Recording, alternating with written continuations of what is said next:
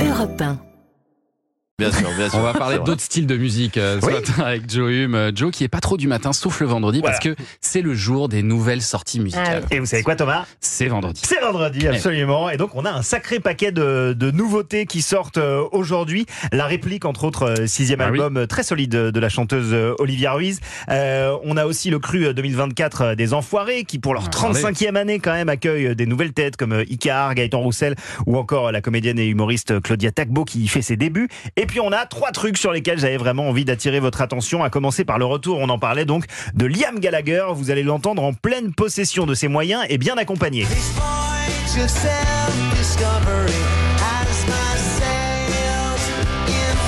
Attention le petit refrain là.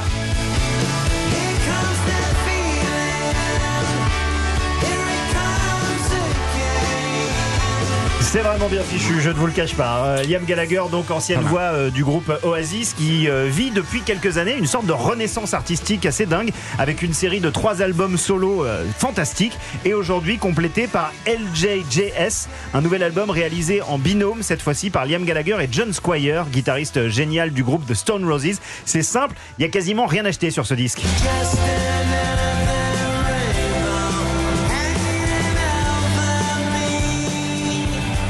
C'est rock, c'est psyché, la guitare de John Squire est assez prodigieuse, la voix de Gallagher, comme vous pouvez l'entendre, Elle pas euh, n'avait pas été même aussi assurée depuis des années C'est un peu un bond dans les années 90 là Ah quand même. bah, hein. Ça- ça n'a pas oui, bougé vraiment. quoi. Ça nous y remet même. euh, totalement. Non, mais mais en vrai, on a envie qu'il se remette avec son frère. Mais Ah, c'est lui, c'est le duo qui sait, c'est le duo qui marche, c'est son frère et lui. Mais l'autre les attendant là, ça marche bien quand même hein, euh, sur cet album. Mais oui, évidemment, on a tous envie qu'Oasis revienne.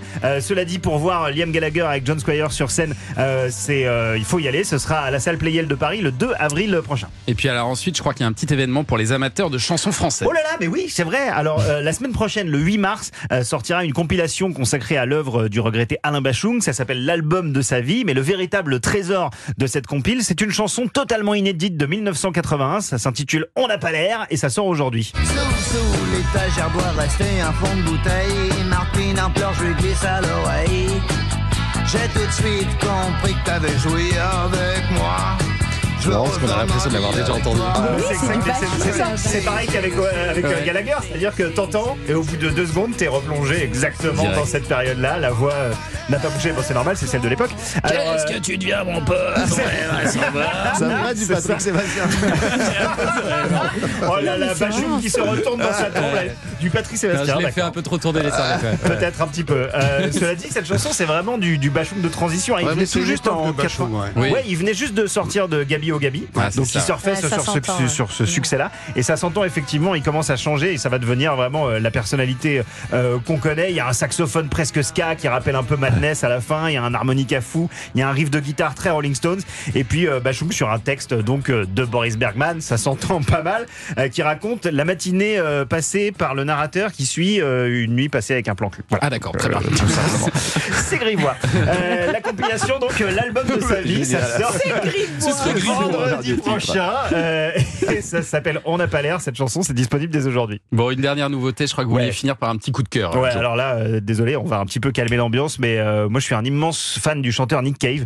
J'aime sa musique, j'aime sa voix, j'aime les choses qu'il raconte. Mais alors là, j'ai été cueilli par sa reprise d'un classique intemporel auquel il apporte une nouvelle dimension. Écoutez, vous connaissez forcément. When you press me to your heart, I'm in a world apart.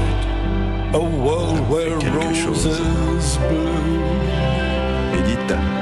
And when you speak, angels.